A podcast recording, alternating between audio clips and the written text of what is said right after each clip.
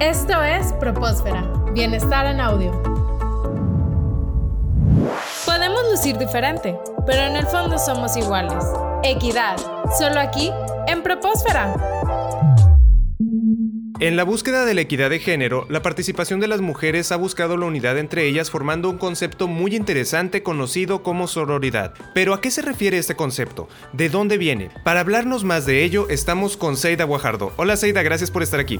Gracias por invitarme. Seida, como mencionábamos al inicio de este programa, este concepto de sororidad debe de tener un origen y todo un trasfondo para que haya tomado relevancia en los últimos tiempos. ¿Nos podrías hablar un poco más sobre estos orígenes? Claro que sí. Fíjate que la palabra sororidad viene del latín soror, que significa hermana. El término que se utiliza en inglés es sisterhood. Eh, la sororidad es la contraparte del término fraternidad que hace referencia a la solidaridad entre los Eh, hombres. Seida, y como mencionas que, que significa hermana, tiene, esta es una pregunta, ¿tiene que ver con la palabra sor que se usa en algunas congregaciones religiosas? Así es, viene del latín soror, que significa hermana, y después se utilizó sororitas, que hace referencia a la congregación de monjas, y finalmente el término sorority en el inglés. Y la Real Academia de la Lengua Española define la sororidad como una relación de solidaridad entre las mujeres, especialmente en su lucha por el empoderamiento. También menciona que es una agrupación que se forma por la amistad y reciprocidad entre nosotras, compartiendo un mismo ideal y trabajando por alcanzar un mismo objetivo. La sororidad es parte de la empatía hacia otras mujeres, es crear redes entre nosotras para caminar juntas hacia la igualdad. Se trata de un pacto, de una alianza frente a un modelo de competencia que nos han enseñado durante tanto tiempo.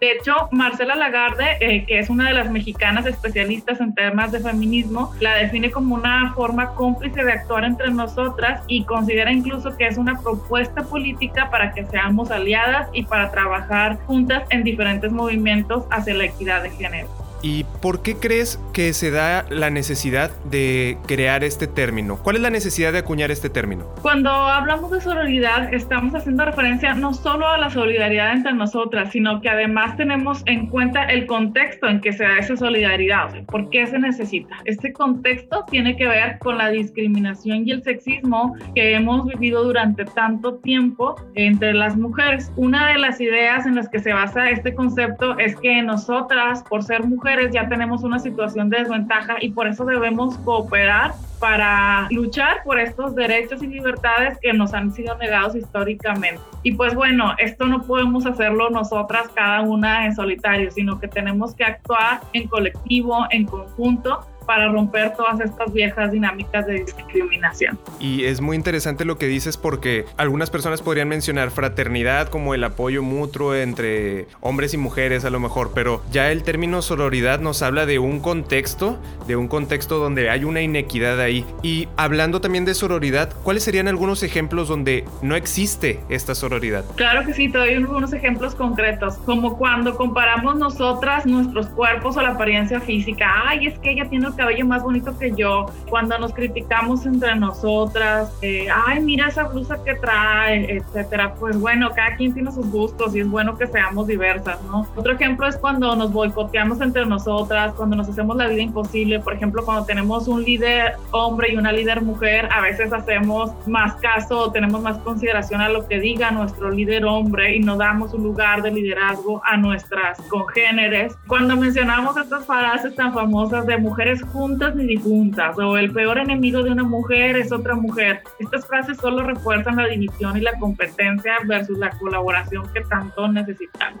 Otros ejemplos es cuando nos juzgamos, nos señalamos, nos criticamos entre nosotras, cuando hay burlas, ofensas, cuando señalamos nuestros defectos, incluso, por ejemplo, cuando nos avergonzamos, cuando traemos la misma blusa o el mismo vestido en una fiesta, ay, se vuelve tragedia, ¿no? Cuando esto pasa, yo prefiero a la amiga, oye, qué buen gusto tienes y darle algún cumplido o alguna palabra positiva. Claro, porque estas actitudes solo refuerzan que se dé esta mala idea de que siempre hay competencia, ¿no? Y, y, pues tratar de evitar estas circunstancias hace que se promueva la sororidad.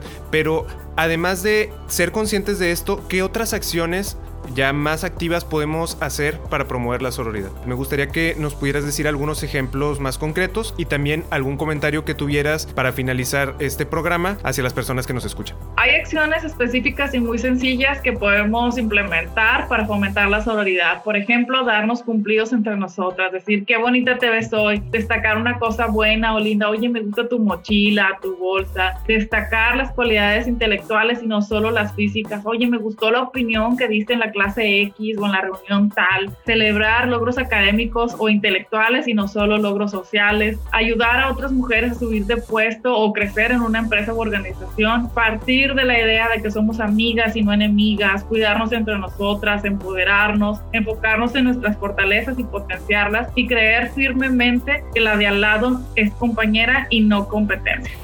Al final, la invitación es a generar y fortalecer las relaciones positivas entre las mujeres, a deconstruir estos patrones de competencia que tenemos tan arraigados y fortalecer y favorecer la colaboración y la convivencia entre nosotras. Excelente, pues ya tenemos más conocimiento y más herramientas sobre este tema tan interesante que es la sororidad y que afortunadamente está tomando más relevancia en los últimos tiempos. Muchas gracias, Eida, por tu tiempo y esperamos tenerte próximamente en otro episodio. Claro que sí.